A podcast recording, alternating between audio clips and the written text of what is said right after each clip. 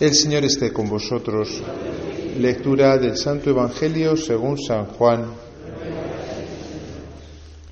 En aquel tiempo dijo Jesús, En verdad, en verdad os digo, el que no entra por la puerta en el aprisco de las ovejas, sino que salta por otra parte, ese es ladrón y bandido, pero el que entra por la puerta es pastor de las ovejas. A éste le abre el guarda y las ovejas atienden a su voz y él va llamando por el nombre a sus ovejas y las saca fuera. Cuando ha sacado todas las suyas, camina delante de ellas y las ovejas lo siguen porque conocen su voz. A un extraño no lo seguirán, sino que huirán de él, porque no conocen la voz de los extraños. Jesús les puso esta comparación, pero ellos no entendieron de qué les hablaba. Por eso añadió Jesús, En verdad, en verdad os digo, yo soy la puerta de las ovejas. Todos los que han venido antes de mí son ladrones y bandidos, pero las ovejas no los escucharon. Yo soy la puerta. Quien entre por mí se salvará y podrá entrar y salir y encontrará pastos. El ladrón no entra sino para robar y matar y hacer estragos. Yo he venido para que tengan vida y la tengan abundante. Palabra del Señor.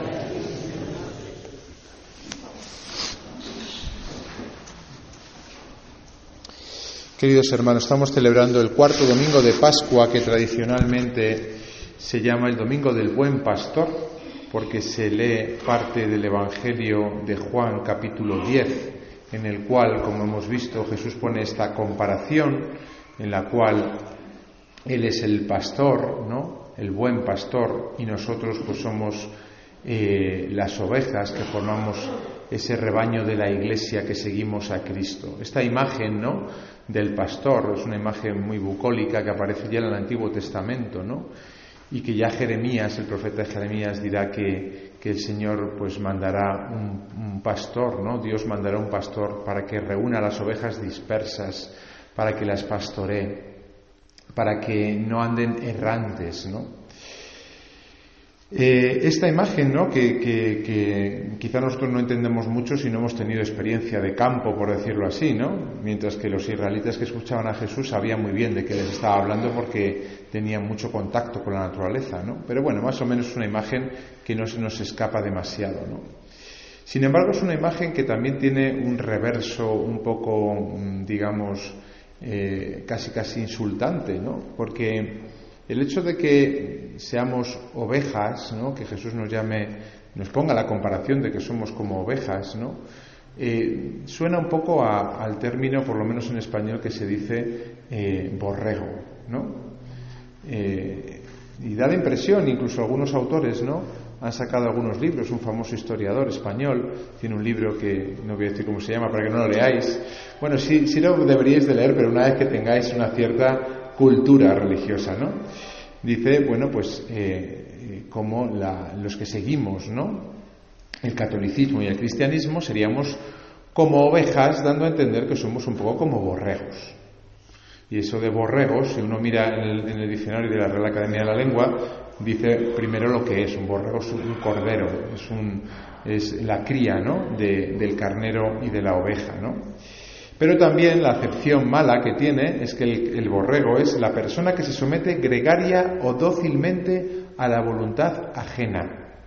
O otra acepción, la persona sencilla o ignorante. ¿Somos borregos los cristianos? Desde luego yo creo que es una crítica que eh, está en la mente de muchas personas. Los que forman parte de la Iglesia Católica son borregos y ellos se creen que son personas, bueno, pues inteligentes, listas, eh, libres, ¿no? ¿Qué es lo que nos ataca en el fondo cuando nos dicen que somos borregos? Bueno, pues, pues lo, que, lo que dice prácticamente la Real Academia, ¿no? Que somos gregarios. ¿Qué es gregario? Gregario es una persona que junto con otras sigue ciegamente las ideas o las iniciativas ajenas, ¿no? Eh, el único punto en el que deberíamos dar la razón a la crítica de que somos borregos es si seguimos ciegamente. Si seguimos ciegamente, somos borregos. Porque la fe tiene que ver con la razón. Y por tanto, ciegamente no debemos de seguir a nadie, porque para algo Dios nos ha dado una cabeza. Entonces, para eso están las catequesis, ¿no? Cuando uno es pequeño, en la primera comunión, y cuando es un poquito más mayor, la, la confirmación. Para no seguir ciegamente nuestra fe, tenemos que tener un conocimiento mínimo de las verdades que se nos proponen. Luego debemos de conocer, razonar, incluso criticar, en el sentido de someter a crítica lo que nosotros pensamos. Precisamente cuando uno es pequeño y se va haciendo mayor, ¿no? Se hace adolescente, tiene que tener ese proceso sano de crítica en el cual uno se desgaja de la fe de los padres, que se la han dado porque es lo mejor que les puede dar, y él mismo, esa persona, ese adolescente, empieza a asumir como propio lo que su padre le ha transmitido. Si es un poco inteligente ese adolescente y no solamente eh, patalea, debería de someter a crítica la religión que se le han transmitido sus padres. Oye, mis padres me han dicho que, la religión verdadera es el catolicismo, yo voy a pensar por qué, voy a eh, indagar por qué. Y cuando somos mayores, como somos la mayor parte de los que estamos aquí, debemos de, obviamente, formarnos. Porque hay muchos temas de los cuales, pues en catequesis no nos han formado.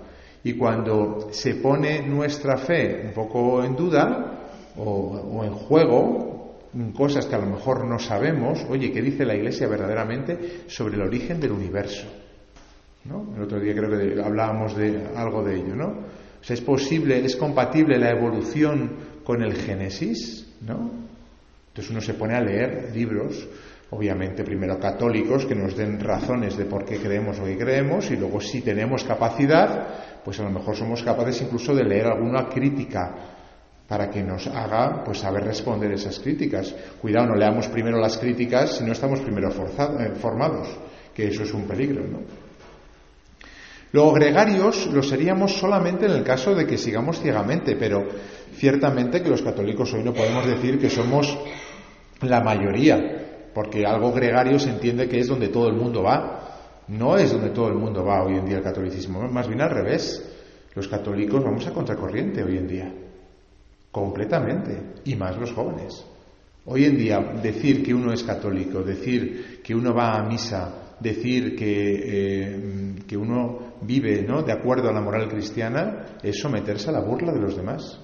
Yo estoy en la universidad y os puedo asegurar que el único colectivo que es despreciado y que es atacado por ser lo que es son los cristianos que viven dentro del armario y no se atreven a salir del armario. Los cristianos son el único colectivo que conozco en la universidad pública que vive dentro del armario. Los demás no tienen ningún problema de salir, porque son aplaudidos, sean los que sean, de cualquier condición, racial, sexual, eh, de pensamiento, de ideología. Puede haber eh, tranquilamente asociaciones de un signo o de otro. Bueno, en la, Universidad Española de un signo concretamente no, pero del otro puede estar aquí eh, el, el, más de los, de los dictadores, que no hay ningún problema. Pero los cristianos, perseguidos. Luego, gregarios no somos. Más bien hay que tener mucha valentía para ser cristiano. Pero mucha valentía hoy en día para ser cristiano. De hecho, muchos jóvenes dejan de ser cristianos porque, no son valientes, porque no tienen personalidad, porque no tienen agallas, porque se dejan llevar por los demás. Eso sí que es ser gregario, dejarse llevar por el mundo de hoy en día. Luego, no podemos decir que somos borregos porque seamos gregarios. El siguiente punto es que nos sometemos dócilmente a la voluntad ajena. Este quizás es el punto donde más se nos ataca. Seríamos borregos porque nosotros eh, pensamos lo que nos dice la Iglesia, porque seguimos a Jesucristo que nos marca el camino, porque nuestra religión tiene normas, tiene reglas. Y como tiene normas y tiene reglas y las acatamos, pues nosotros somos borregos. Esto es un claro problema de concepción de la libertad que hoy en día no entendemos. La libertad hoy en día es como el mayor de los regalos que entendemos que tenemos. Somos libres. Pero confundimos la libertad con el libre albedrío, con el hacer lo que me da la gana. Para el mundo actual, lo ideal es hacer lo que me da la gana. No ser libre, sino hacer lo que me da la gana. Porque la libertad es un don que Dios nos ha dado para buscar la verdad. Pongamos un ejemplo. Nosotros queremos ir a Roma y eh, somos libres para decidir cómo vamos a Roma. Esa libertad la utilizamos pues con nuestra inteligencia y decimos, no tengo prisa, me voy a coger el coche. Es que eh, la gasolina está cara, voy a ir andando, que tengo varios meses y quiero peregrinar, me sale más barato. No, es que tengo que llegar mañana porque tengo allí un asunto que tratar, entonces cojo el avión. Bueno, pues es que podemos hacer una cosa media y a lo mejor me puedo ir en coche hasta Valencia y luego cojo el barco. Lo que no tiene ningún sentido es que una persona que quiere ir a Roma en el ejercicio de su supuesta libertad, que en el fondo es querer hacer lo que da la gana, diga, a mí nadie me dice por dónde tengo que ir, yo voy por donde me da la gana. Y no quiere seguir normas, no quiere seguir reglas, no quiere seguir carreteras, no quiere mirar el mapa, no quiere tener una brújula. Él quiere ser libre, es decir, quiere el libre albedrío, hacer lo que da la gana. No llega. Y eso es lo que le pasa a la sociedad actual. Confunde la libertad con el libre albedrío, se cree que es eh, muy auténtico porque hace lo que le da la gana y no llega a puerto, no alcanza el final de la vida, no es feliz. Se creía que haciendo lo que le daba la gana era feliz y la libertad en sí misma es solitaria, es devastadora, porque nosotros no estamos hechos para ser libres, estamos hechos para encontrar la verdad. Cuando encontramos la verdad nos hacemos libres. Jesús lo que lo dice en Juan, en el Evangelio de Juan. Yo soy el camino, la verdad y la vida. Y el que, el que viene a mí, el que encuentra a mí, eh, eh, me encuentra a mí como verdad de la vida, se hace libre. La verdad os hará libres. Hubo un político español que dijo justo lo contrario. La libertad os hará verdaderos. Mentira. Mentira. Y si no experimentémoslo, ¿cómo el hacer lo que me da la gana me deja solo? Luego, el seguir las normas de otro no es malo. Lo hemos hecho desde que nos hemos sentado en el pupitre y nos han enseñado lo que otros han conseguido, lo que otros han inventado, lo que otros han desarrollado. No es malo. El que haya un maestro y un discípulo, un pastor y unos, unos guiados por el pastor, las ovejas guiadas por el pastor, no es malo. Nos han cambiado, nos han engañado y creemos que por seguir a Jesucristo o por regirnos por lo que dice la Iglesia hacemos el tonto. Y los que hacen verdaderamente el tonto son los que se quedan solos haciendo lo que les da la gana y sin llegar a buen puerto. Un punto medio es lo de nuestros hermanos protestantes. Ellos siguen a Cristo, pero no se someten a la Iglesia. Ellos entienden la Iglesia como una entidad espiritual, meramente espiritual, donde pues los pastores, no son sacerdotes, son pastores, curiosamente los llaman pastores, eh, yo les alquilo, les pago, les contrato en la medida en que me gusta lo que dicen. Y si no me gusta, no les contrato, les despido, tal cual. Y no hay ninguna instancia superior que diga lo que tenemos que seguir, tenemos que creer, tenemos que hacer. Parece muy bonito, ¿verdad? Métanse en el mundo protestante y vean cuantísimos grupos hay que dicen a veces cosas completamente contrarias entre sí. Porque efectivamente la Biblia dejada como se dejó Lutero, que cada uno la interprete, pues cada uno hace lo que le da la gana con perdón. Pero al final, una cosa y la contraria, tranquilamente, porque un texto se puede malinterpretar. Que la Iglesia nos ponga dogmas, la Iglesia católica, son, es un regalo, porque son esa carretera que dice por aquí a Roma. Es ese cartel en el aeropuerto que me dice, este avión para Roma. No, yo voy al aeropuerto y yo me dejo guiar por mi espíritu. Yo, yo, yo soy el que... Y te coges el primer avión que viene y, y acabas dónde. Porque te dejas llevar de qué. Pensémoslo dos veces. Antes se decía, doctores tiene la madre iglesia, como dando a entender, mira, yo esto no lo entiendo, pero la iglesia sabrá por qué. Hombre, a ser posible, entiéndelo. A ser posible. Y si no lo entiendes, pues fíate de quien te tienes que fiar, claro. De una institución que lleva dos mil años, puesta por Cristo, con personas que han dedicado su vida a esto. Luego, tenemos una suerte inmensa de tener dogmas que son como carreteras, que son como luces que nos guían por el camino. Luego, eso de que somos borregos porque nos sometemos dócilmente a la voluntad ajena es una trampa, la trampa de creer que por seguir a Jesucristo y seguir las normas de la Iglesia perdemos y no ganamos. Y termino ya.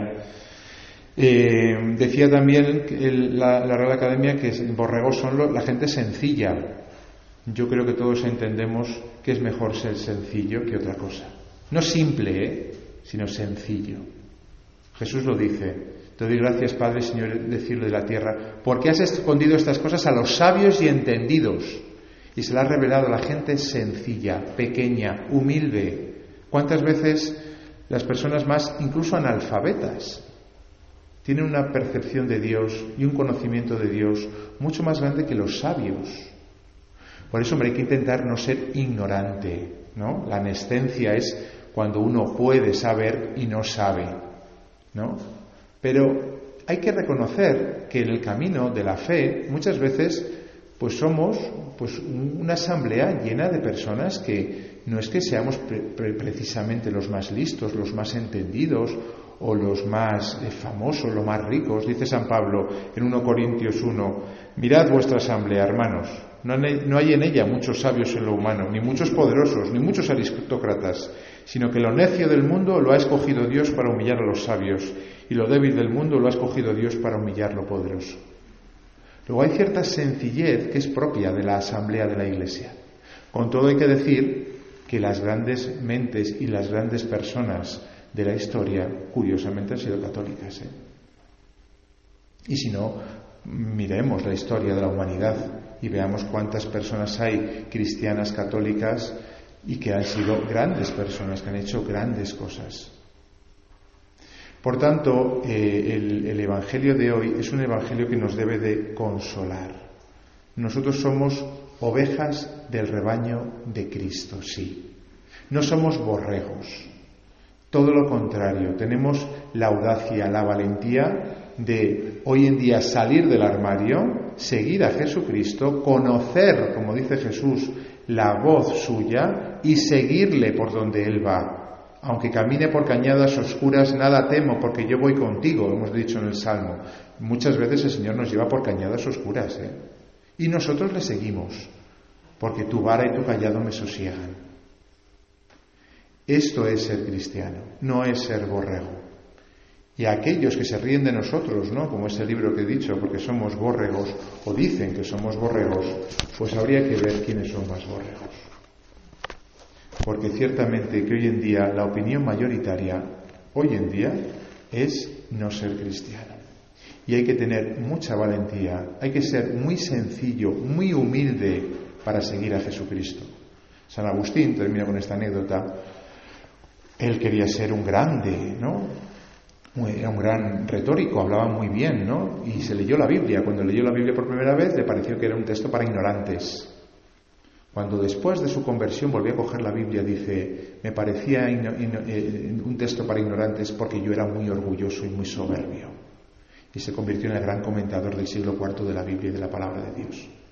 Y eh, eh, entendió todos los secretos escondidos que estaban dentro de la palabra de Dios. No es cuestión, por tanto, de que seamos borregos y de que seamos gregarios. Es cuestión de que seamos sencillos, humildes, que utilicemos ciertamente ¿eh? la razón para conocer las razones por las cuales seguimos a Jesucristo. Y si hay temas que no comprendemos, que no sabemos, oye, preguntemos al sacerdote, oye, eh, eh, busquemos, que hoy en día tenemos muchos recursos, libros y recursos en, en Internet para conocer lo que la Iglesia dice y por qué lo dice. Tenemos el catecismo de la Iglesia. Y una vez que la sepamos, metámonos en ese rebaño de Cristo y estemos orgullosos de formar parte de él. Que así sea.